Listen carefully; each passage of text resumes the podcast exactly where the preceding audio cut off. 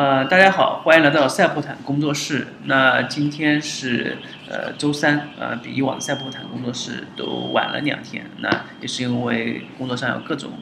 原因吧，各种关系。那最近的一期赛博坦工作室，那就由今天来录。呃，照理我们的内容也是一样。我先给大家念一段我们赛博坦的一些来源。呃，赛博坦工作室是由我们米号出品，呃，我和小张主持。于二零一五年的十二月起始，那寻找最直白的方式探讨投资的乐趣，那不限于某一种特定的形式，寻觅职业不同、知识互异、对此有共同兴趣的人，从任何角度参与收听。呃，我们最终想达成的目的就是链接、传递、互通人与人之间的信息，呃，做一个有格调的工作室。呃，谢谢大家再次来到收听。那我们今天的节目也和以往的流程一样。我们会聊一聊上周的一些市场投资的一个动态。第二个，我们会聊一聊我们发现的一些好玩有意思的事情，特别是投资方面的牛人。那首先，我们还是回到上周的一个市场的一个动态吧，由小张给大家解读一下。嗯，大家好。呃，那因为从上周开始的话，因为我们这边的话，龙虎榜的话，其实做了一些调整，那有可能这边的内容方面，大家会发现有些差异。那我们先来看一看上周的周二，因为是周一是清明嘛，周二的话是清明后回来的四月五号。嗯，那我们这边的话可以看到，我们这边推荐了三只个股，或者说其中有指数。第一的话是 A 股当中的呃可立克零零二七八二这只次新股的话，是因为呃当时的话应该是属于炒作比较那个吧，所以说涨涨幅不错，嗯。然后的话是第二个的话是美股这边的一个陌陌，呃，当天的话我们这边开始推荐的话，其实是因为它的话，呃，中概股回归私有化，私有化价格，对，对，实际上它它的走势应该是也是往这个方向走，而且比我们预计的会更好。嗯，它的私有化价格的话在十八点九，呃，这应该算美元吧。然后它这边当时当天的一个套利空间的话是百分之五十五，所以说之后的几天其实它这只股的话是高飞猛进啊。对，就如果大家对海外市场有一定的了解，或者对互联网行业有了解的话，今年可能还有一大批的中，呃中概股。就要想回归 A 股，那在 A 股，一个是可以炒作一个借壳概念，第二个还是可以直接关注美股的一个走势。嗯，那任何私有化的过程，它的它的私有化的邀约价格肯定比现价要高很多。然后第二个，它可能还有一些增值的空间机会在里面。呃，关注美股或者关注一些资本投资市场，我觉得应该现在应该是放眼全球的全球的眼光了，而不应该仅仅瞄瞄住国内的市场。对，嗯所以说这边有很多机会，大家其实可以用一下我们那个 A P P 众米。对，嗯，那这边还有第三个的话是我们这边那个指数 C H A U，那它是两倍杠杆做多中国沪深三百的一个 E T F，那也是因为当时我们预期之后几天有可能会大涨，所以说是推荐了这只指数。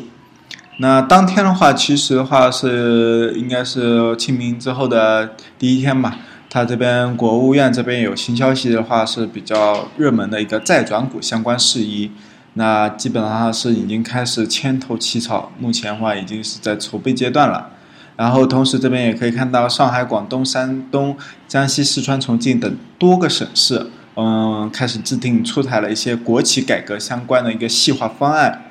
特特别的话是一个地方国资证券化的话是非常突出了一个重点消息吧。然后当天的话，同时那个应该是美联储主席的话，他突然大放厥词吧，应该说是称加息或比市场预期更早，同时次数也更多，所以说当天的话，国外国际市场的话走势都是不太好，嗯。然后还有当天的消息的话，应该是比较热门的话是特斯拉，呃，它这边的应该是 Model Three。嗯，电动车的话，订单已经达到了二十七万辆。嗯，对，这也是对 A 股当中的一个无人机还有其他的电动汽车一大利好消息了。对，然后再来看一下四月六号。嗯，四月六号我这边要推荐的个股的话，A 股当中是厦门国贸。嗯，六零零七五五，它这边的话是因为福建自贸区的话建立。同时相关个股的话都是大涨，对。然后美股当中的话是当当网，嗯，当当网的话它是属于这边的一个按照当天收盘价的一个套利空间是属于比较高的，是在百分之二十二点五六。那它也是一个有邀约，就是嗯回购的一个嗯进程吧。对，但是它这边的话有点特殊的话，它这边应该是我们上上期的话提到过，是一个爱美股基金，跟它这个董事长当当网的董事长相互 PK，呃，爱美股提高了它邀约价格。对，也有说是一种炒作吧，是吧？双双方都有，因为最终能不能回购，或者说要还经董事会或者说呃股东大会的一个通过，才能真正真正实施。嗯，那因为美国方面他说加息啊，还有其他一些不利好的消息。嗯国际市场的环境，我们会预计话会有个下行空间，所以说推荐了一个 VXX，它这是恐慌指数 ETF，呃，这只个股的话，前前段时间应该也涨得还可以。对，嗯，那当于当天的话，周三应该周三四月六号的话，列一些比较有特点的消息的话是，比如说移动支付业务的话是属于统计这边出来的话，当季移动业务的话是分别增长了百分之。两百多吧，应该增长两倍左右，对。然后这边的话，就是全球经济的话，是一个 IMF 总裁拉加德，他这边预期的话，全球经济下行风险加大，经济复苏的话还需要缓慢那个缓慢改改善吧，对。啊，基本上都是这么一个方向，就觉得今年肯定是收益越来越低，风险越来越大的过程。那这个可以从侧面上看，其实一个呃。那个债券一直在，债券价格一直在上涨，说明很多资金为了避险去债券了。当然，债券上涨，呃，也从侧面反映就经济不看好吧。嗯，那最后说一下当天的那个一些热点板块，有移动支付，还有一个商业保险，还有的话是区块链，还有的话是这边那个互联网汽车的一个车联网。嗯，就这些。那四月七号周四，周四的话，我们这边 A 股推荐的话是金股股份零零二四八八，呃，这只的话应该说是智能汽车吧，应该说无人驾驶啊之类的话是成，应该是已经成为了一个新的风口，所以说也是一个不错的机会，我们推荐了这只个股。然后这边的话还是一个，呃，一个中概股私有化的话是一个深圳。海王星城，NPD，它这个的话应该是全国各地都还算有名的一个药店吧，就是说民用药店之类的。大家去路过的肯定已经看到过海王星城的各种药店。对。还是应该全国各地都有。对，应该说还算不错的一个产那个一个个股。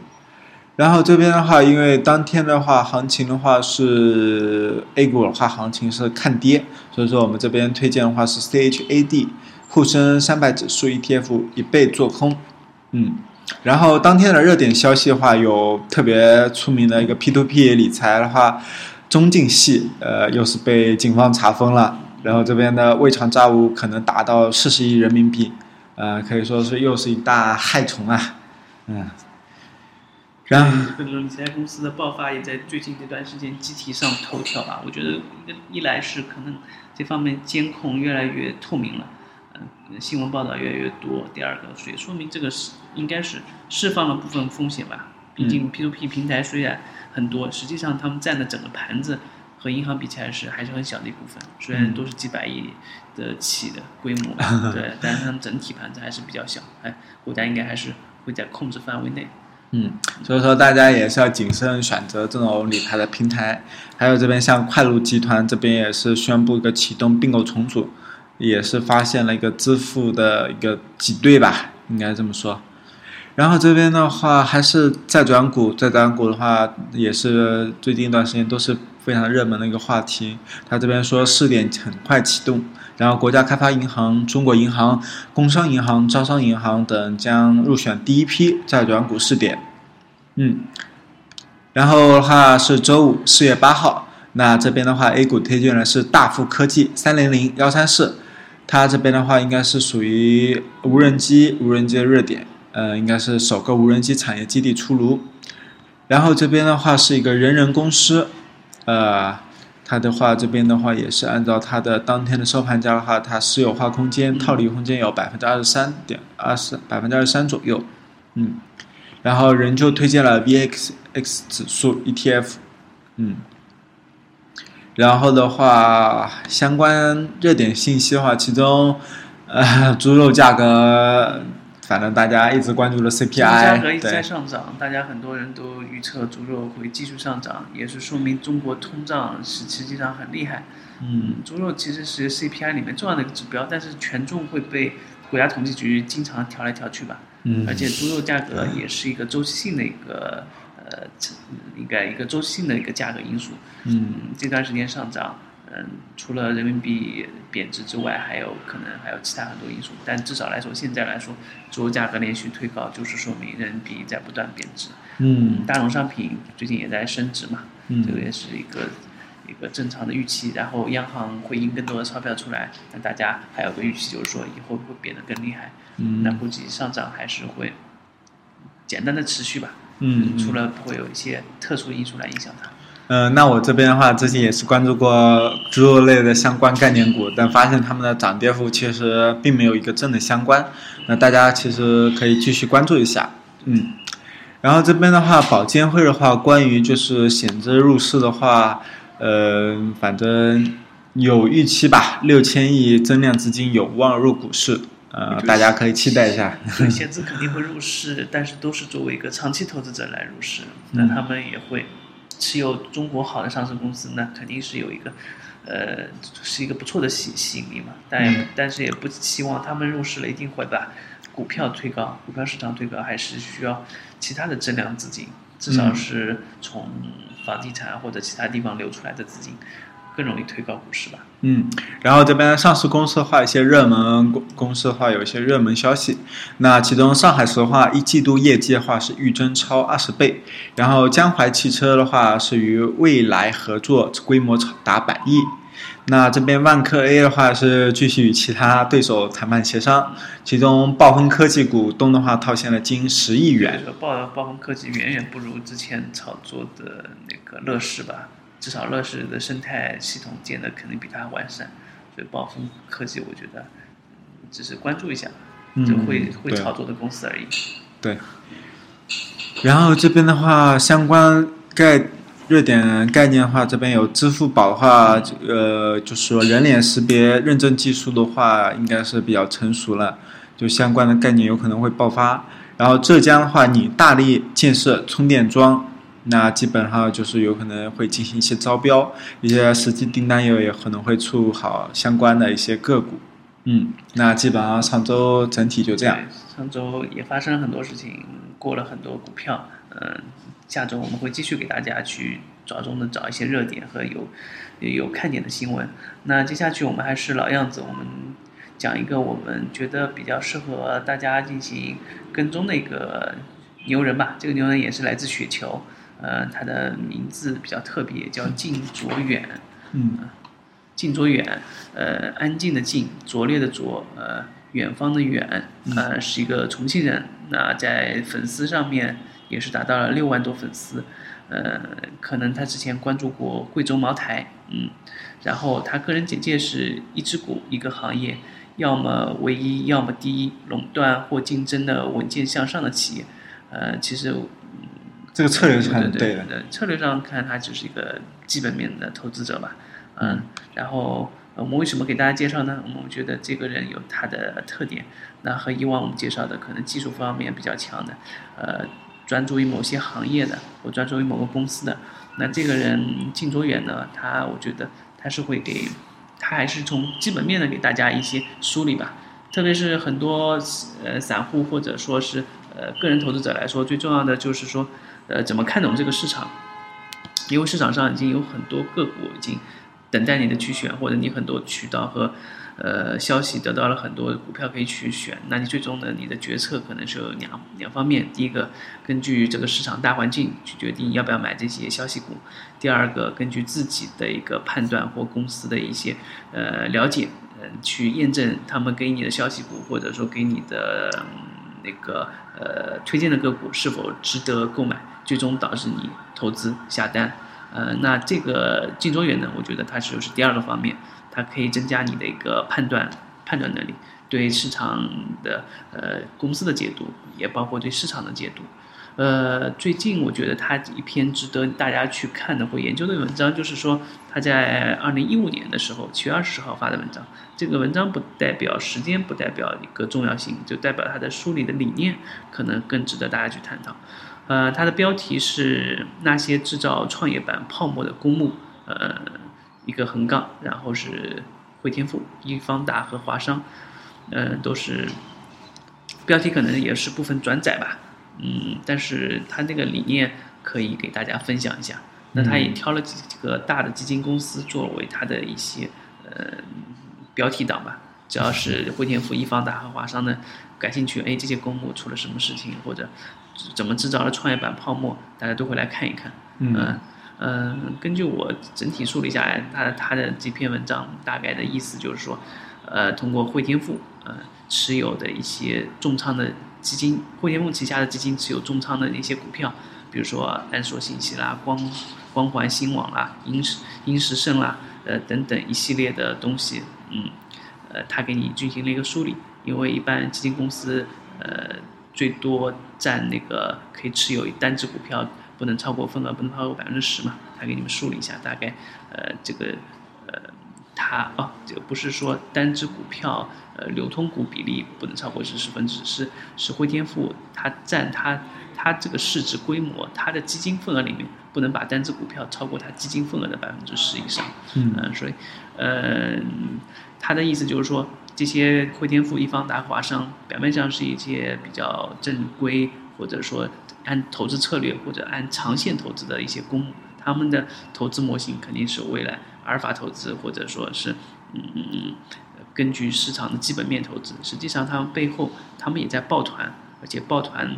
抱团在某些创业板上，创业板的股票，让这些创业板不断的上涨，不断的上涨，以此来推高它这个基金的业绩。特别是，比如打个比方吧，呃，那个汇添富重仓的，嗯，创业板高价股光华、光环新网。在他的那个晋周元的文章里写到，是截止那年的五月十九日，呃，最高涨幅达到百分之四百一十三。那汇添富成长焦点以百分之六点八四的持，呃，持有持股流通比，呃，成为光环新网的第二大股东。那同理，它的基金的收益也是非常不错。那有很多基金经理可能在基市场行情差的时候抱团取暖，大家都。在某几只个股上达到一致，那现在在行情好的时候，他们也是在抱团，也是在推高，不停的推高某只股票来给自己带来一个好的收益。那我在想，呃，金卓元也是给大家做一个提醒吧，就是说，呃，未必应该说是未必机构一定都是好人吧，机构机构也为了为了自己目的会产生一些，或者说会像那个游资一样，会不断吹大某些泡沫。不要以为某些公司的上涨一定和业绩相关，也不要一定一直以为就是机构持有的股票一定是中长中长线股票，他们也会为了推高股价而不断的抱团持有某只股票。对，就一力把它推高，推高的过程中让散户不断的接盘，那最终有可能他们慢慢的、慢慢的撤掉了，就是说一点点就。嗯，对，呃，最后他也是通过一个侧面，他说了有一个股灾。当时去年二零一五年是有个股灾，股灾时候他说，也诞生了一个新词叫恶意做多。那像汇添富、易方达、华商这些就是杰出代表，他们恶意也不算是恶意，就是以他的形式推高了某只股价，最终造成了灾难性的下跌，也有他们的一份功劳吧，因为他们推的足够高，所以摔下来呢能够摔得这么惨。对。他们资资金量肯定也比较大，公募嘛。他们如果认真心想做大一只创业板，把它炒高，的话其实应该是会比游资更轻松吧？对，对他们可能，嗯，这可能是从他们的个人的利益，应该说是自己的出发点出发，就是每个基金经理都想，都想基金排名上可能靠前。对，呃，并不是说我收益上，我要给用户带来。稳定的收益回报是我的第一选择。我第一选择是我这个基金业绩足够好，在某一年上我能够排名前几位，可能对他们的的经历或者事业上会有更大帮助，比我回报我的股东来的呃回报我的基民来说回报大得多，就有他们一种剑走偏锋的意思。那比如说像汇添富的很多汇添富、华商、易方达、中油或者嘉实、华夏各种基金经理，我觉得大体上都是一样的，就是他们的考核目标可能不是不是说一定要你做到百分之百收益或百上千的收益，呃，或者像王亚伟这样的连续翻倍的收益，但是年末都有一个基金经理的一个排名，他们会为了自己的名声，为了自己的某些方面的利益而去推高或让自己的冒着风险让自己的。持有的某可能管理的某只基金嘛，有一些基金经理可能一个人管理好几只基金，他可以推高其中一只啊，是吧？他可以把一只做得很好，那我也能排在各个基金经理的前名列前茅，是吧？或者某个基金经理为了明年明年会募集更多资金，那我今年必须有一个特别突出的业绩，那我我干嘛不冒一点风险去推高一个嗯我的小的基金呢？嗯，那这这这这有可能主要是跟大家普遍心理的、跟公募的印象不一样。那如果作为散户的话，你需要去鉴别吧。但是你你有时候只要看到基金重仓的股票，你就跟着买进去，那那你的风险就无无意中就放大了。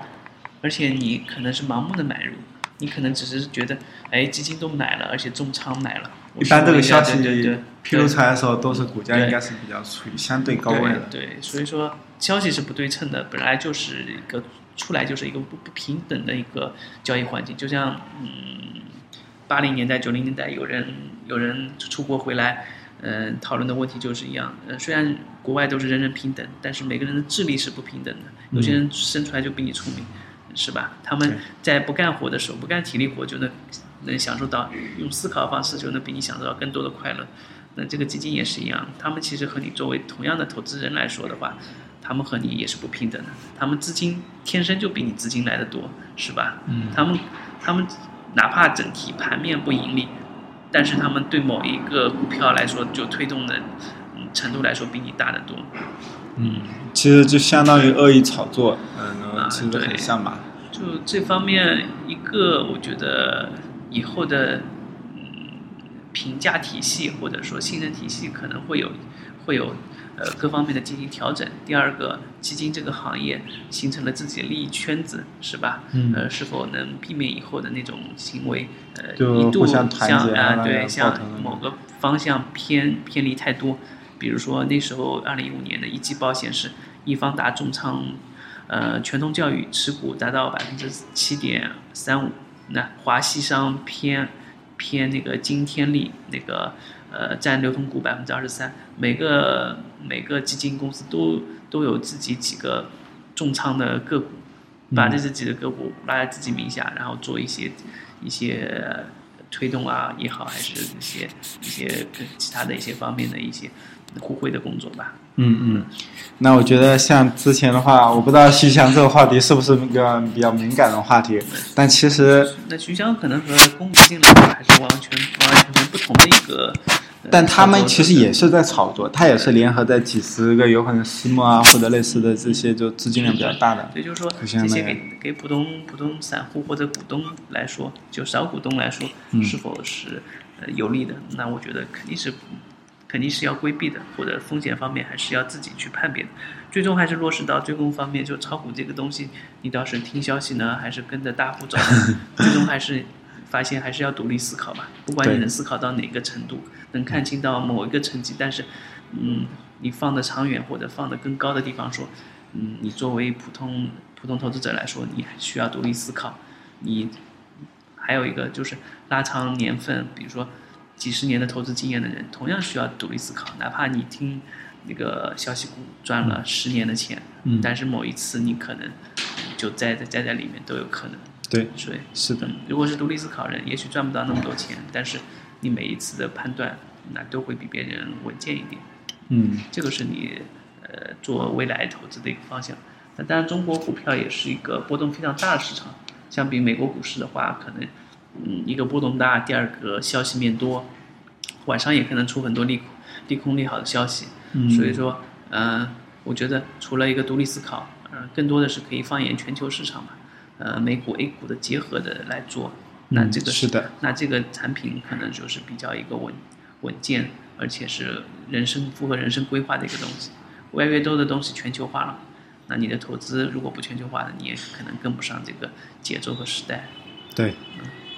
那相对于来说，A 股当中的话，呃，不管创业板怎么说，它仍旧是一个高成长的。同时，如果你是一个偏好风险比较大，想做一些投机的话，其实那还是要还是只能选创业板。对，创业板，但是最好的科技公司都在美国。对，你买创业板只是呃，创业板那个科技公司的边角料吧。嗯嗯，我觉得个人觉得建议说，你可以做一个全球投资的组合。那你的组合可能涉及到中世界上最好的某个行业的公司，或者说中国的公司，然后再做一些对冲的中国呃产品，那你这个组合你就是享受高科技成长公司超越市场那部分利润。嗯，这也是我们现在就是龙虎榜改版的一个重要的原因。大家可以去多关注一下我们的变化。那以后有机会也可以欢迎大家呃给我们一些回信啊，或者说一些建议，我们也会去采纳和改进我们的产品。对，也希望我们的这边的播音话能对大家有些帮助。嗯，好，那那今天就到这里吧。嗯，好，谢谢大家，再见。